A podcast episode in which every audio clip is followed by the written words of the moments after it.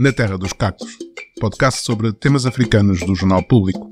Elisa Macamo e eu, António Rodrigues, discutimos quinzenalmente às quartas-feiras os assuntos de África. Porque, eh, se como dizia o poeta moçambicano Eduardo White, os países africanos são hoje os grandes cacos e os pequenos cacos dos sonhos que eles partiram ontem, então todos devemos refletir a melhor forma de os colar. Sejam bem-vindos ao segundo episódio deste Na Terra dos Cacos. Na primeira parte deste episódio, eu e Elise Macama vamos conversar sobre o conflito na faixa de Gaza entre Israel e o Hamas e de que forma isso se reflete no continente africano. O segundo tema será sobre o clima pós-eleitoral em Moçambique, depois de a Comissão Nacional de Eleições ter confirmado a vitória da Frelimo em 64 das 65 autarquias do país, houve protestos com choques entre manifestantes e a polícia, que respondeu com gás lacrimogéneo e munições verdadeiras. Pelo menos duas pessoas morreram, uma em Napula, outra em Nacala. Por fim, falaremos da visita de Estado do Presidente da Guiné-Bissau a Portugal e a forma como o Maro Sissoko Embaló explorou a situação em termos políticos, traçando o retrato de um país que parece existir apenas nas suas palavras. Este terceiro tema permite-nos fazer a ponte para o nosso convidado da segunda parte, o fundador e diretor do Centro de Estudos Sociais Amilcar Cabral em Bissau, o investigador guineense Carlos Cardoso, que está a ultimar a edição de um livro, junto com Miguel Carter, sobre a sociedade, a política e a opinião pública na Guiné-Bissau. Finalmente, na terceira e última parte, deixaremos algumas sugestões para a despedida. Como está Elísio Macamo e como estão as coisas aí na Suíça com a vitória da extrema-direita nas eleições? Ainda por cima com... Adivinham-se tempos difíceis, ainda por cima com esta retórica anti-imigração que foi aquela que, o, que os levou ao poder. Sim, sim, sim. Bom, eu estou bom, eu estou bem, estou bem, apesar uh, de que o frio já está a começar a apertar aqui na Suíça.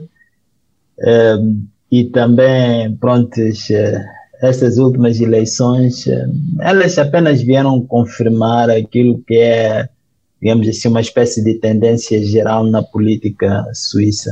Então, essas eleições elas vieram confirmar uma tendência tipicamente suíça, que sempre que o mundo se encontra em problemas, eles têm a tendência de reagir retraindo-se de tudo. E eles fazem isso, sobretudo, uh, ao nível uh, de uma espécie de recolha uh, para uma ideia muito restrita do que é ser suíço e do que é o que é viver na Suíça. Então, o, o número de votos que o, os populistas uh, conseguiram agora reflete simplesmente uh, isso aí. Né? Hum. Falando do primeiro tema, tema diretamente, um, o conflito que opõe Israel ao Hamas na faixa de Gaza, depois do ataque feito pelo grupo islamita contra Israel a 7 de outubro, Neste, tudo o que se tem falado sobre isto não tem aparecido nas narrativas, uh, é que este também é um conflito nas portas da África. Uh, porque nos esquecemos muitas vezes que o Egito Sim. é um país africano e a única fronteira da faixa de Gaza que não é com Israel é exatamente com o Egito. Aliás, é por aí que tem entrado a pouca ajuda humanitária que Israel tem permitido que chegue, que entre em Gaza.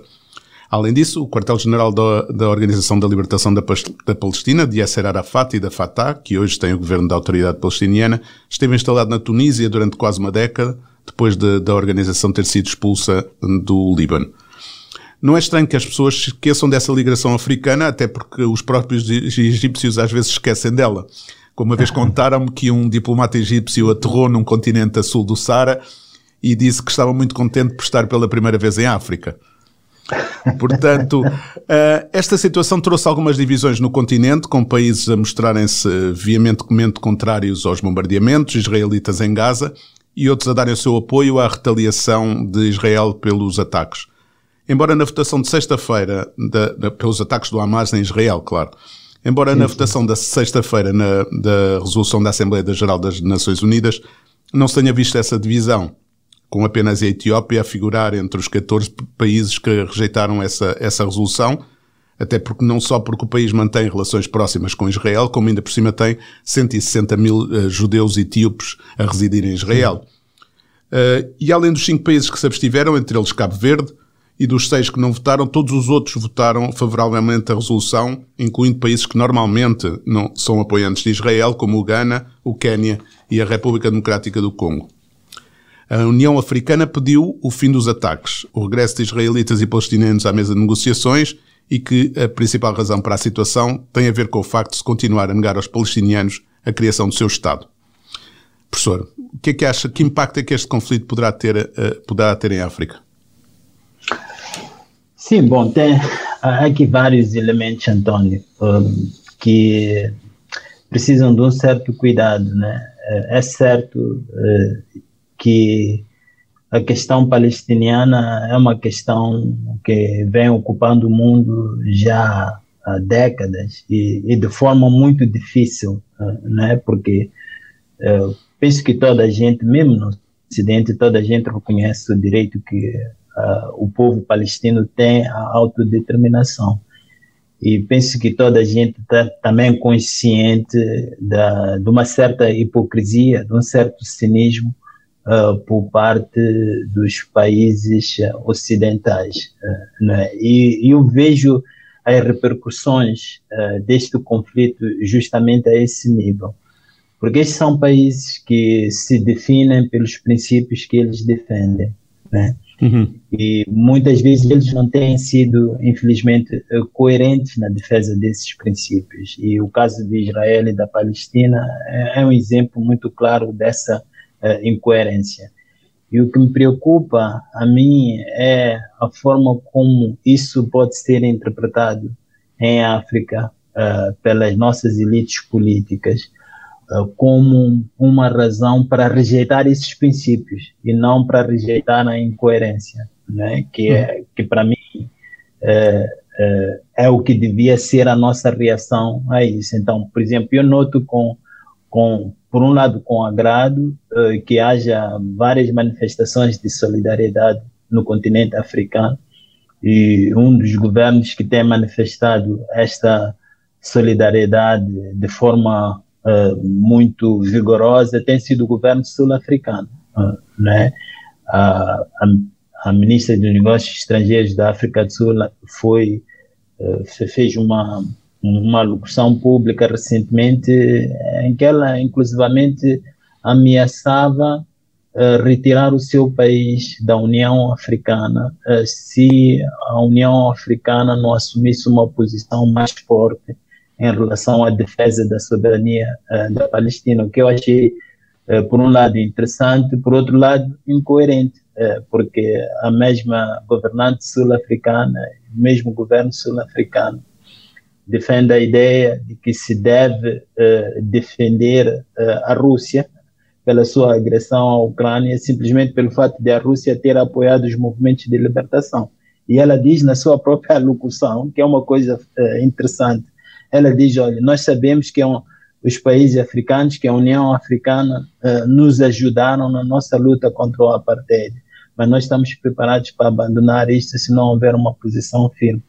Então, é justamente essa incongruência que me incomoda, não é? é que, por um lado, uh, nós vamos pegar em certos princípios que estão a ser violados por aqueles que têm insistido nesses princípios e achamos que os princípios uh, eles próprios é que são um problema. Né? Então é, é, esta problemática que esta questão está a levantar para mim. Né?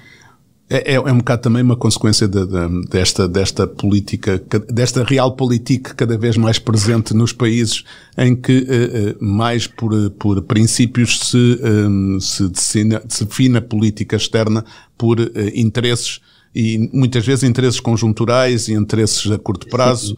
Eh, que depois terão impacto até na, na própria forma como os seus cidadãos olham para as instituições e olham para essas políticas.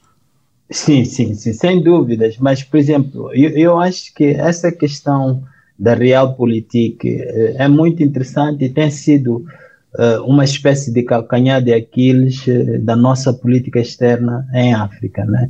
Porque muitas vezes uh, os nossos governantes assumem posições sem terem em conta as consequências que possam advir daí para as suas próprias populações. Uh, né?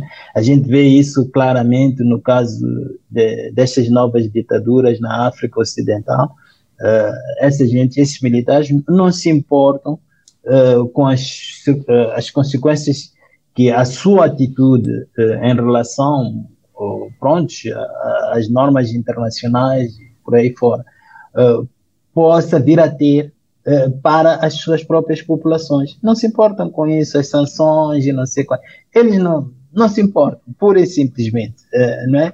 E essa tem sido a característica nas nossas reações, de tal modo que eu até diria que a real política aqui realmente não se manifesta, porque se houvesse uma verdadeira real política, uh, o que nós veríamos uh, na atitude dos governantes uh, africanos seria um maior compromisso com os princípios, né?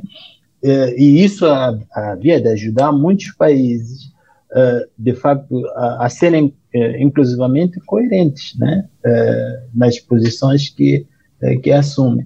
Por exemplo, esta questão da agressão russa, se eles tivessem assumido uma atitude diferente, eh, na sua maioria, uma atitude diferente em relação à agressão, tivessem condenado aquela agressão, eh, e, e, e, curiosamente pelas mesmas razões que hoje a gente deve condenar Israel. Hoje eles teriam uma posição moral muito mais forte eh, para dizer aos ocidentais: olha, vocês estão a ser incoerentes. Eh, como é que é? Mas eles não, não estão nessa posição de dizerem eh, aos Estados Unidos que os Estados Unidos estão a ser incoerentes, que eh, com isso eh, põem em causa toda a sua credibilidade. Não estão em nenhumas condições, justamente porque eles não observam uh, esses princípios, não se orientam pelos princípios e, sobretudo, porque a real política não faz muito sentido nos seus cálculos. Numa altura também que, que, Israel tinha feito um esforço diplomático para, para, para tentar trazer para a, para a sua causa vários países africanos, sim. isto também irá provocar que esse, esse esforço diplomático israelita uh, acabe por, por, uh, por ser em vão, não? Porque... Ah, sim, sim. Sim, de certeza. É, quer dizer, sabe, eu acho que para todos os efeitos, os israelitas estão a agir contra os seus próprios interesses a longo prazo, né? a médio e longo prazo. Esta é uma questão que realmente precisa de um outro tipo de solução. É verdade que é preciso também dizer, e a gente por vezes esquece isso, uh, que é preciso fazer distinções no seio da população palestina.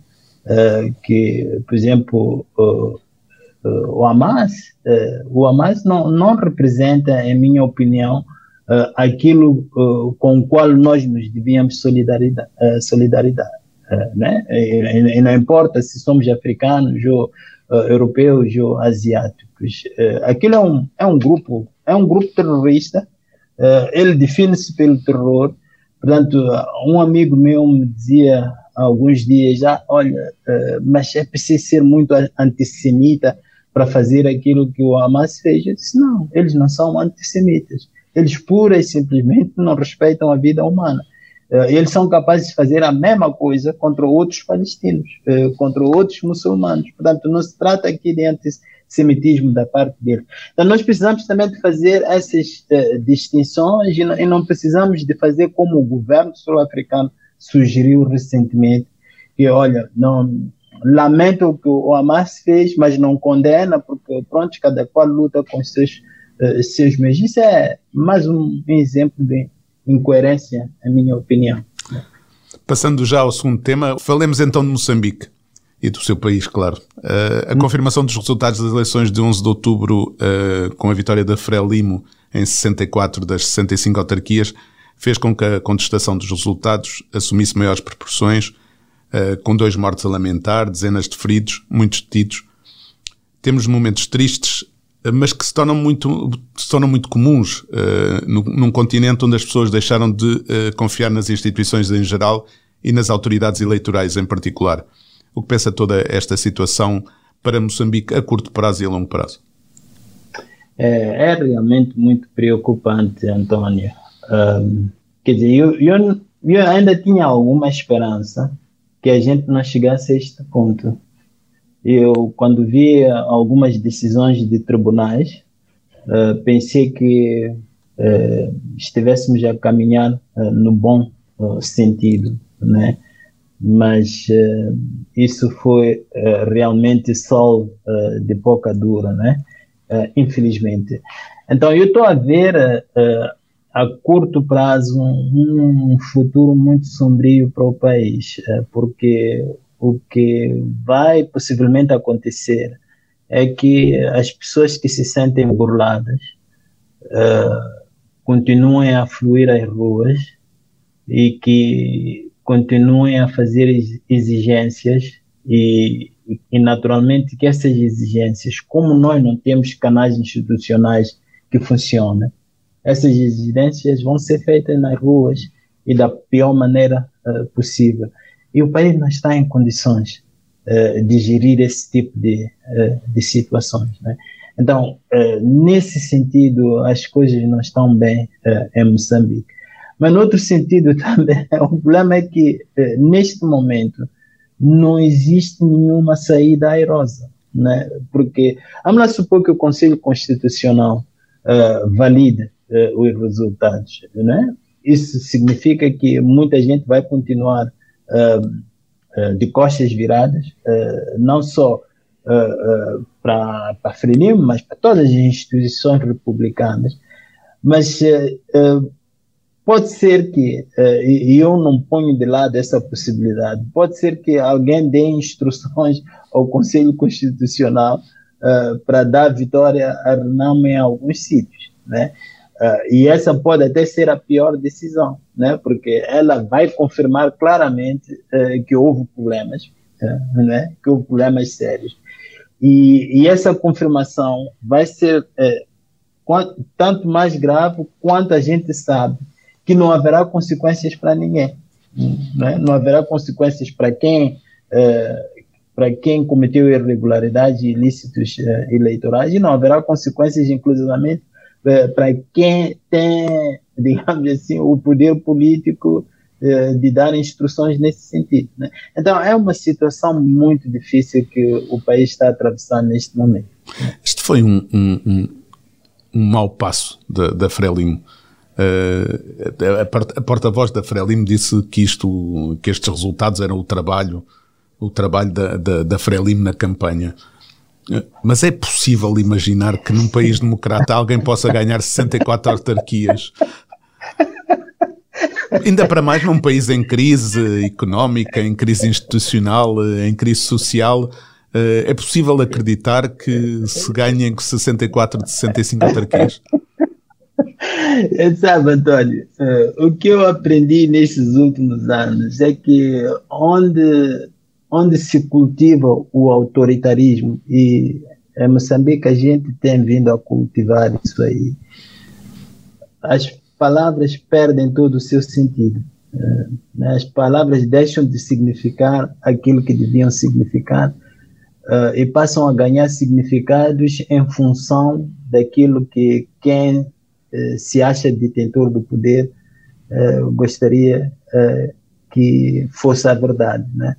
Uh, mas o que isso significa é que uh, essas pessoas vivem num universo paralelo.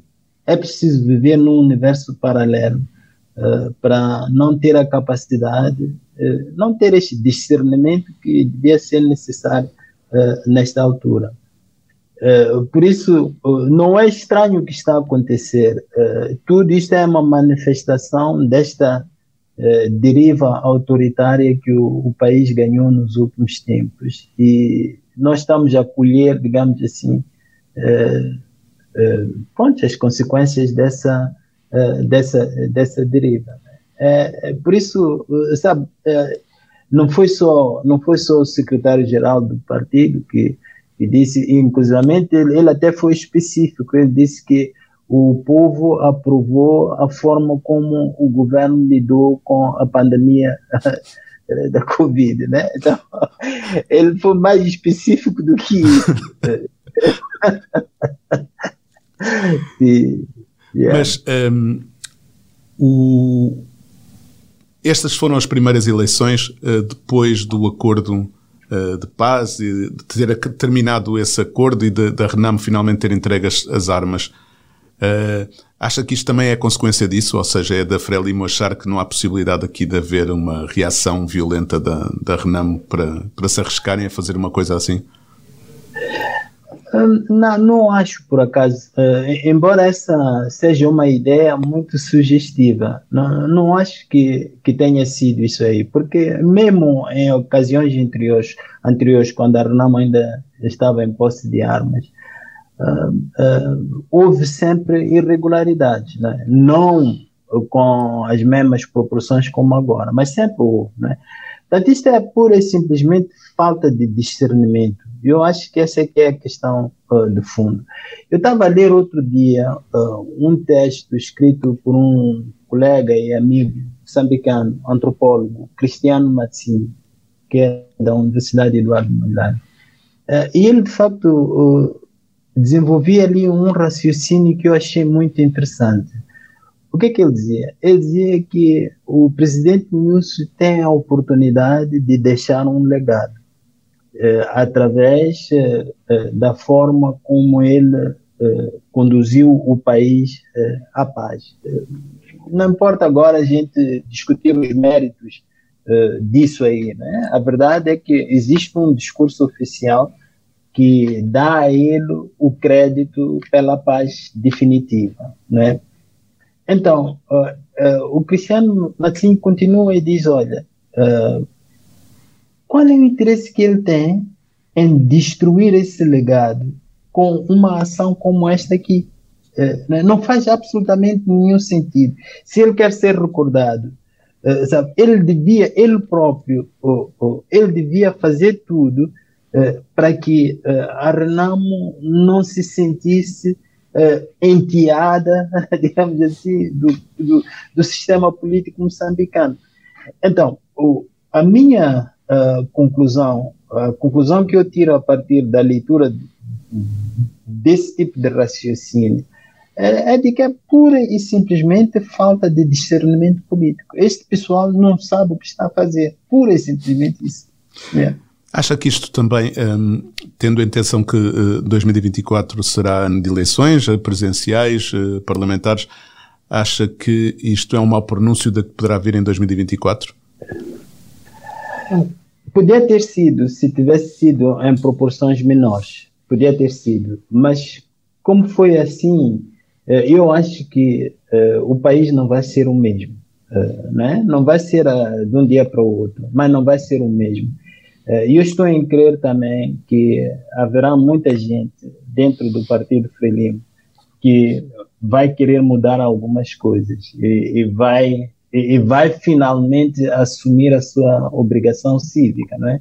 Vai se pronunciar, vai exigir que as instituições do partido uh, funcionem. Eu, eu, sei que estou a ser muito otimista, mas eu estou em crer que uh, que haverá esse tipo de discernimento uh, por parte daqueles que a gente ainda pode considerar gente decente dentro da FRELIM. Por isso eu não acredito que as próximas eleições possam vir a ser uh, assim. Eu acho que elas vão ser disputadas com um outro tipo de atitude por parte da Freelim, porque ela vai se livrar. Eu estou em crer uh, que estão a fazer, uh, as, as próximas, as eleições presidenciais não vão ser uh, como estas aqui. E eu acho que há um número cada vez maior de pessoas dentro do partido que estão a ganhar consciência uh, dos riscos que o país e a própria Frelimo correm. Uh, e por causa disso mesmo, uh, eu acho que eles vão querer se livrar desse tipo de gente que está a fazer mal à Frelimo e ao próprio país. Né? O, que é que, o que é que pensa da, da, da, da carta do Samit Machel a demarcar-se de, de, tudo, de tudo isto? É ele também já posicionar-se para tentar uma candidatura?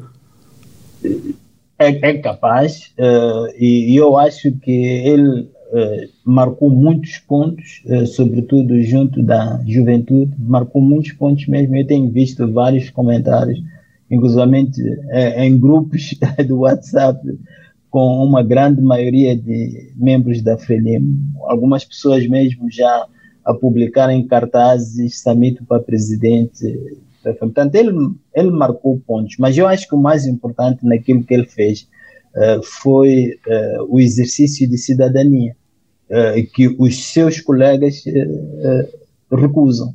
né? todos esses que não se pronunciam, eles estão a recusar exercer a sua cidadania. E ele, é, é, como se eles estivessem a dizer que ser membro do, da Frelimo e ser membro importante da, da Frelimo é incompatível com o exercício da cidadania. E o Samito Machel, mas também o Muluele Rebelo, uh, filho de um outro histórico da Frelimo, o que eles fizeram foi mostrar que essa incompatibilidade não existe. Então, nesse sentido, uh, eles uh, estão a fazer muito pela imagem da Frelimo, pela sua coragem cívica. Né? Passando para o terceiro tema, a Guiné-Bissau. Hum. O Mário Sissoko Embaló fez uma visita de Estado a Portugal esta semana, recebido com, esta semana, a semana anterior, como é lógico, recebido com todas as honras e elogios, foi condecorado pelo presidente Marcelo Rebelo de Sousa com o grande colar da Ordem do Infante Henrique e viu reconhecido o seu papel na estabilização do país. De repente, foi como se tudo tivesse sido apagado como se o mandato de perseguições, de violência contra opositores, de usurpação de poderes constitucionais e linguagem vulgar, muitas vezes indigna para um chefe de Estado, parece que Portugal decidiu que a retórica de Embaló é o retrato fiel uh, da Guiné-Bissau. O presidente guineense, como todos os populistas, garante que devolveu o país ao palco internacional, rejeita quem o critica dizendo que são pessoas complexadas e que lhes falta autoestima, e faz da sua palavra a verdade, mesmo quando afirma que, que mesmo quando aquilo que afirma está longe da realidade. É verdade como, porque Portugal, como uh, antiga potência colonial, tem de ter uma diplomacia contida e muito ponderada em relação às suas ex-colónias, como é lógico. Mas neste caso parece-me que uh, se estendeu uma passadeira vermelha enorme uh, ao presidente guineense que não corresponde muito àquilo que tem sido o seu primeiro mandato. Tirando este, esta acalmia pós-eleitoral depois de ter perdido as eleições de maio? Sim, eu, eu acho que a atitude portuguesa é realmente decepcionante. É? é preciso, naturalmente, reconhecer que Portugal não, não tem uma. Eh, não está numa situação fácil como eh, ex-potência colonizadora. Né? Há sempre o perigo eh, de ser visto como estando a ser paternalista. Né? Esse, esse perigo sempre existe, o, o, que faz com que seja muito difícil para Portugal uh, realmente encontrar o melhor posicionamento nas suas relações com os países africanos. Mas, uh, sabe, há certas coisas uh, que precisam de ser feitas com uma certa moderação, também por uma questão de respeito pelos princípios que definem Portugal, né? porque há princípios que definem Portugal e Portugal tem a obrigação uh, de nunca faltar ao respeito a esses princípios, uh, mas também por uma questão de respeito pelos próprios guineenses, uh, né? não insultar os guineenses dando reconhecimento a uma pessoa que não se tem comportado muitas vezes como devia ser, não é? Então, eh, eu, eu acho que eh, esta diplomacia que corresponderia ao realpolitik sobre o qual nós falávamos, eh, pode ser feita sem exageros, né? Ele pode ser recebido em Belém, ele pode ter uma recepção, um jantar oficial, mas ir até o ponto de condecorações uh, que põem em causa uh, o compromisso que Portugal tem com os princípios que o definem como uh, país civilizado, país democrático. Eu acho isso um, um grande exagero. Não, não, não, faz bem a Portugal e, e, não, e não ajuda Portugal a ser visto como referência pelos guineenses que gostariam de ter referências eh, que gostariam de olhar para Portugal como um país que se respeita a si próprio. Né? É, é isto que, que parece problemático em relação ao que vimos aí. Ainda, ainda, para mais, ainda para mais quando as eleições, estas eleições deste ano, demonstram que há uma maioria de guineenses que está contra as políticas de, de, de, do porque deram a vitória ao PAIGC, que, que tem sido o inimigo de, que, que, que, embalou, elegeu como inimigo principal no, no, no, na primeira parte do seu mandato. Sim, então, é, é justamente por causa disso que eu não percebo uh, esta atitude uh, portuguesa, mesmo tendo em conta a difícil situação em que o país se encontra pelo simples fato uh, de ser a ex-potência colonizadora. Não percebo isso aí. Há outros compromissos que precisam de ser respeitados. Claro, ninguém quer que Portugal vá dar lições de seja o que for aos nossos países, mas mesmo pela contenção, mesmo pela moderação, no relacionamento, uh, Portugal pode mandar sinais muito importantes. E neste momento, quem realmente precisa de encorajamento na Guiné-Bissau uh, são as pessoas que se sentem marginalizadas uh, pelo presidente, pela atitude problemática do presidente, pela forma como ele governa o país. Né? E já esticado os minutos, uh, vamos terminar por aqui esta primeira parte. A Toyota acredita que cada boa conversa conta para inspirar avanços, assim como cada inovação e iniciativa. Conheça as histórias que nos inspiram a irmos mais além em Toyota.pt. Bem-vindos à segunda parte deste podcast. Uh, nesta segunda parte teremos como nosso convidado o investigador Carlos Cardoso, fundador e diretor-geral do Centro de Estudos Sociais Amilcar Cabral, de Bissau, formada em Antropologia Social e Filosofia, com doutoramento em Filosofia pela Universidade Friedrich Schiller, alemã, e mestrado em Antropologia Social pela Escola de Altos Estudos em Ciências Sociais, francesa. Fez ainda um pós-doutoramento no Centro de Estudos Africanos do ISCTE em Lisboa, Portugal. Atualmente é editor de um livro junto com Miguel Cartas chamado Vozes do Povo, Sociedade Política e Opinião Pública na Guiné-Bissau, que vai ser editado em, em novembro pelo Fórum Demos com o apoio da União Europeia. Carlos Cardoso Bem-vindo, fazendo a ponte para a nossa primeira parte, que terminou com a visita de Estado do Presidente da Guiné-Bissau a Portugal, salvo seja. Perguntava-lhe para começar se também considera, como o Presidente português Marcelo Rebelo de Sousa, que o Mar Sissoko Embaló conseguiu uma coabitação estabilizada no seu país. Bom, isso ainda está por provar, quanto a mim, porque essa coabitação estabilizada, ela, se ela existe, é muito recente para nós termos um juízo definitivo sobre isso. Portanto, o, governo ainda não fez eh, 100 dias de governação, se as minhas contas estão corretas. Por isso, mas a verdade é que há sinais muito positivos e nós pensamos que esses sinais eh, eh, venham, digamos, a, a consolidar-se e que de facto a gente entra definitivamente num, num período de estabilização política e social também, isso é muito importante porque nós sabemos que ainda hoje eh, há reivindicações, há, há descontentamentos, por isso eh, nós pensamos que essa estabilização ela deve também abranger eh, os aspectos sociais, mas eh, a verdade é que de facto há sinais muito positivos de que estamos a caminhar para uma estabilização.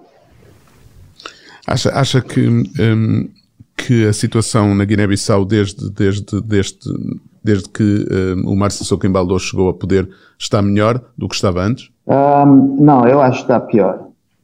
Desde que o, o atual presidente do Maurício Sissoko tomou o poder, as coisas pioraram, eh, sobretudo no que diz respeito, digamos, a, às liberdades eh, de expressão.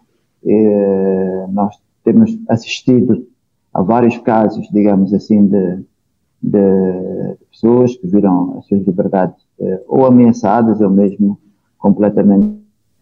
Eh, nós temos casos de pessoas eh, perseguidas, temos casos de, de violações, digamos, flagrantes dos direitos humanos. Isso não me parece que esse, esse balanço possa ser feito como, digamos, uma coisa positiva. Sim, uh, Carlos, uma coisa que, que me interessaria saber, ouvir de um guineense é um, qual é qual foi a reação dos guineenses quando souberam uh, de, da condecoração do presidente uh, em Portugal. uh, tendo em conta o que nós acabamos de ouvir sobre como está a situação neste momento?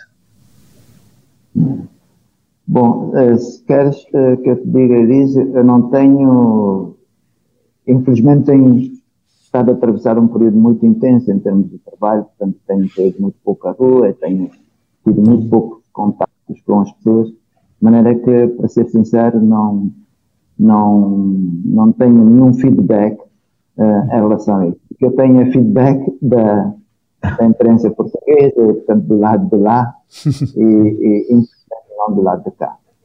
Pois. Não, estava a perguntar também por causa do, do, do, livro que está no prelo, né? Uh, Vozes do Povo, que acho que vai ser uma excelente intervenção né? na discussão, na reflexão sobre a cultura política uh, na Guiné. Uh, talvez tu gostasse de dizer alguma coisa sobre a importância que essa obra tem.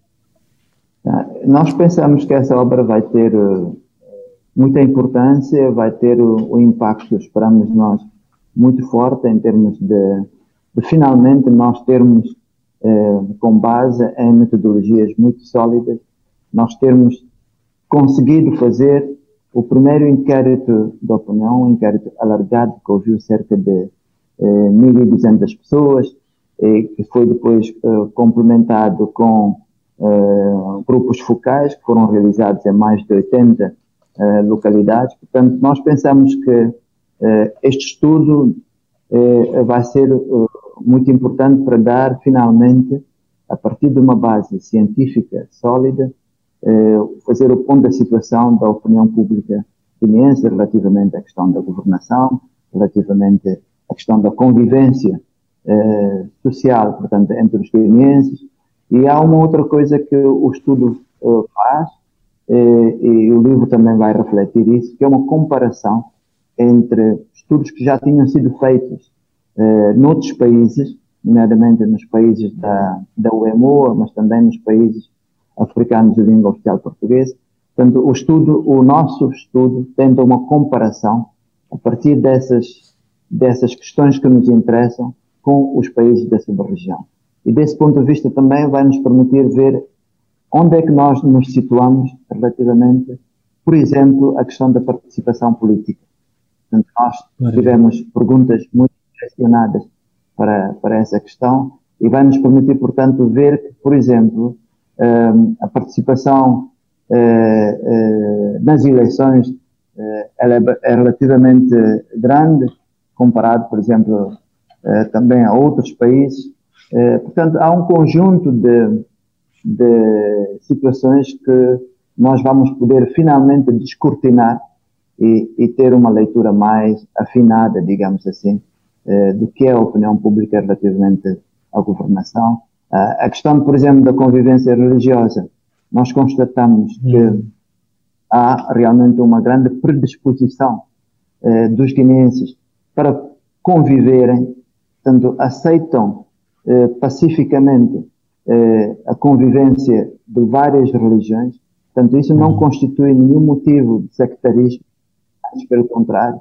Portanto, há aí uma série de, de, de, constatações que nós fazemos e que nós pensamos que vão contribuir para elucidar uh, a situação política e social na Guiné-Bissau. Outro dia eu. Ah, desculpa, não, Não, Elisa, Elisa, sim, sim.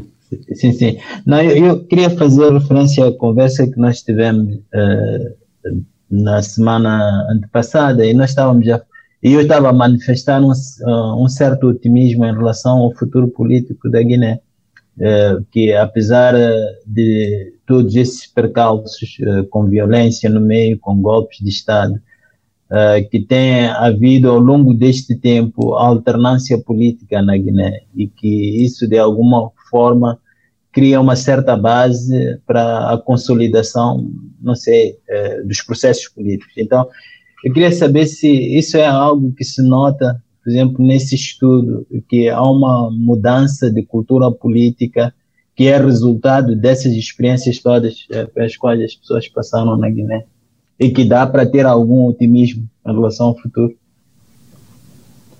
Bom, é, é, preciso dizer que o estudo, uh, portanto, os inquéritos foram realizados em 2018. Uh, hum. Algumas uh, questões foram direcionadas para a situação, inclusive, de um ano antes de 2018, 2017.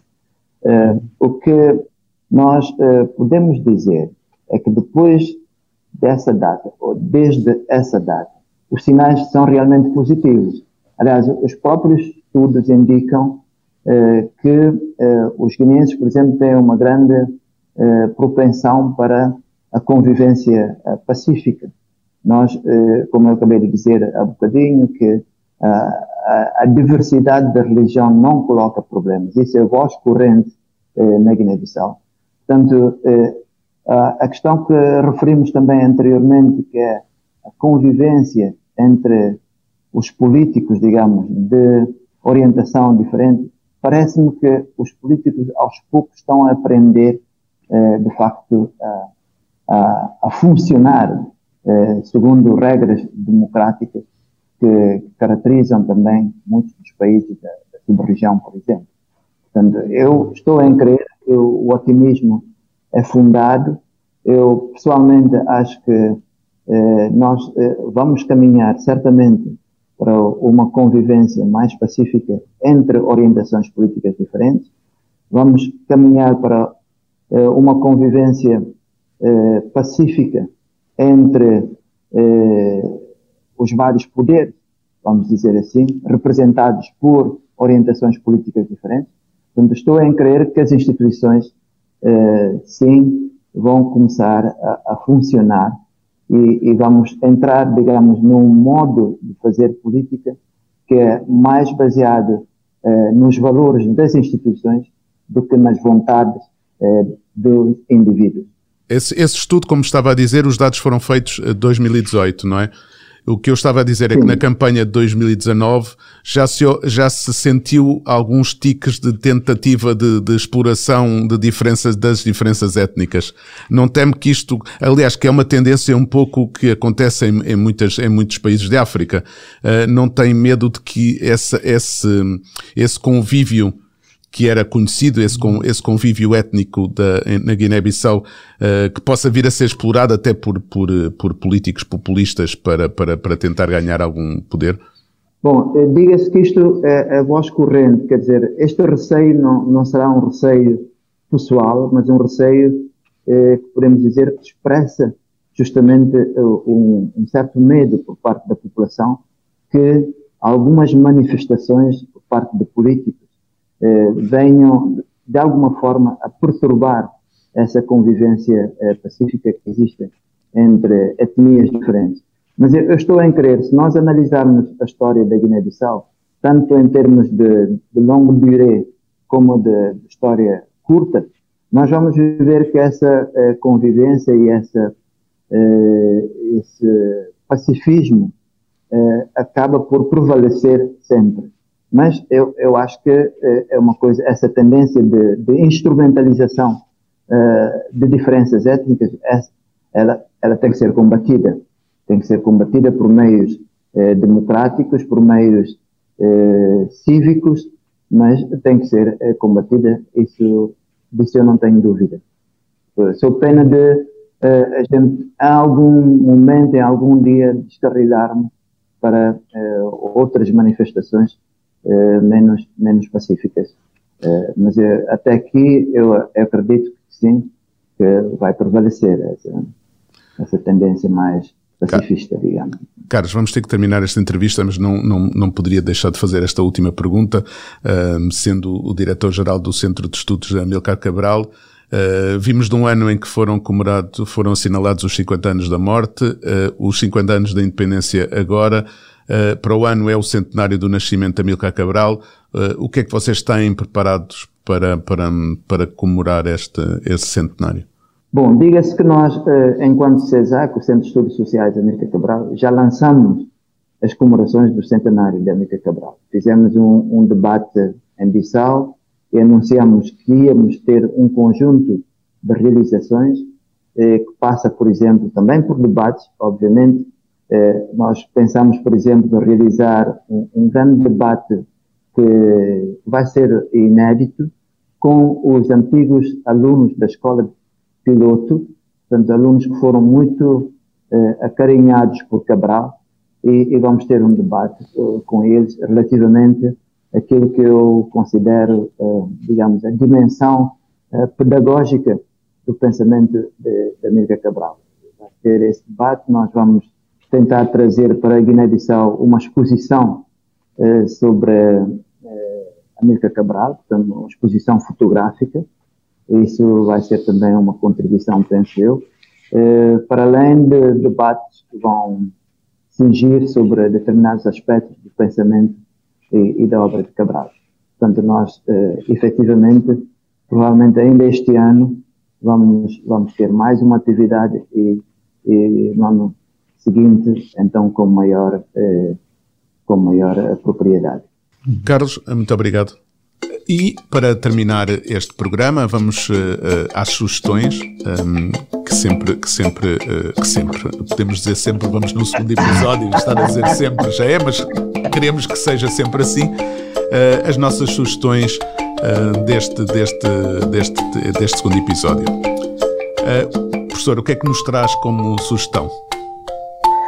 Bom, eu desta vez trago uma sugestão que me coloca num certo embaraço, né? Porque é algo que eu vou perder. Uh, mas eu acho que vai ser interessante, vai acontecer em Portugal, uh, que é esta décima mostra internacional de cinema uh, antirracista que vai acontecer na Praça da Batalha. não sei muito bem o que é, vai ser entre os dias 3 e 6 de novembro, mas eu acho que vai ser interessante porque eu acho que o que eles vão tratar lá é, é um pouco a história das relações uh, entre uh, Portugal e a África.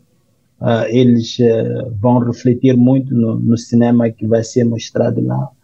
vão refletir essa história, as suas implicações ao nível do compromisso com os princípios sobre os quais nós estávamos a falar há bocado. Então, eu acho que quem estiver em Portugal, em Lisboa, não devia perder essa oportunidade de, eh, de ser desafiado eh, a refletir sobre a história, porque a história é que nos faz, a história tem que estar sempre presente nas nossas uh, vidas. Se ainda conseguir assim um bilhete, uh, uma passagem aérea barata da EasyJet, ainda dou um salto a Lisboa para ver isso. Então está bem, tenho, tenho que dizer que é para assim fazermos um jantar. Tá bom. Eu, pela minha parte, venho sugerir uh, a conferência alusiva ao Dia da Independência de Angola, que vai se realizar na, em, em Santarém, uh, cidade portuguesa aqui a 70 km de, de Lisboa, no dia 11 de novembro, uh, nas instalações do Isla de Santarém, entre as 10 e as 13. É uma conferência dividida entre o estado da literatura em Angola, com a participação de Luciano Patiça, Leopoldina Fequeia Mala e Branca Clara das Neves, e o Estado da Saúde em Angola, com João Carlos Carranca, eh, Sachon Del Joffre, Maria Antónia e Paulo Santos. A iniciativa inclui uma exposição sobre literatura, sobre literatura angolana, música de Kizua Gurgel e um almoço com fraternização, porque isto, angolanos e portugueses, se não tiveram almoço, a coisa não funciona. E aproveitava para juntar os dois temas da conferência para falar de algo que está um caco, que é a literatura em Angola. O estado de saúde da literatura em Angola não é bom, como ficou demonstrado na edição deste ano do Prémio Sagrada Esperança, que é o mais importante prémio literário angolano, em que o júri decidiu não atribuir prémio, o prémio por considerar que as 23 obras a concurso, que às 23 obras em concurso faltava coerência, eram pouco relevantes e a, a temática abordada um, não, não, era, não, era, não era interessante. Uh, e portanto eu acho que isso também é um bocadinho um, uh, aquilo que nos aflige, que é uh, o estado da, da, da, literatura, quer em Angola, como falando em Angola, falamos também de, de, de outros países africanos e dos, dos países africanos de língua, de língua portuguesa também, em que, hum, lá está, não há livrarias, não há editoras eh, e, portanto, também não há hum, pessoas para, hum, para escrever livros e para, para ler e para. E isso é mau porque vai-se perdendo essa, essa memória e esse cotidiano que devia vir refletido também na ficção. Não acha? sim, realmente isso é muito preocupante. É extremamente uh, preocupante, né? Mas olha, é preciso sempre ter em conta o pano de fundo, né? E o pano de fundo é, é a precariedade da vida, né? Mas é também uma boa fonte de inspiração. Exatamente.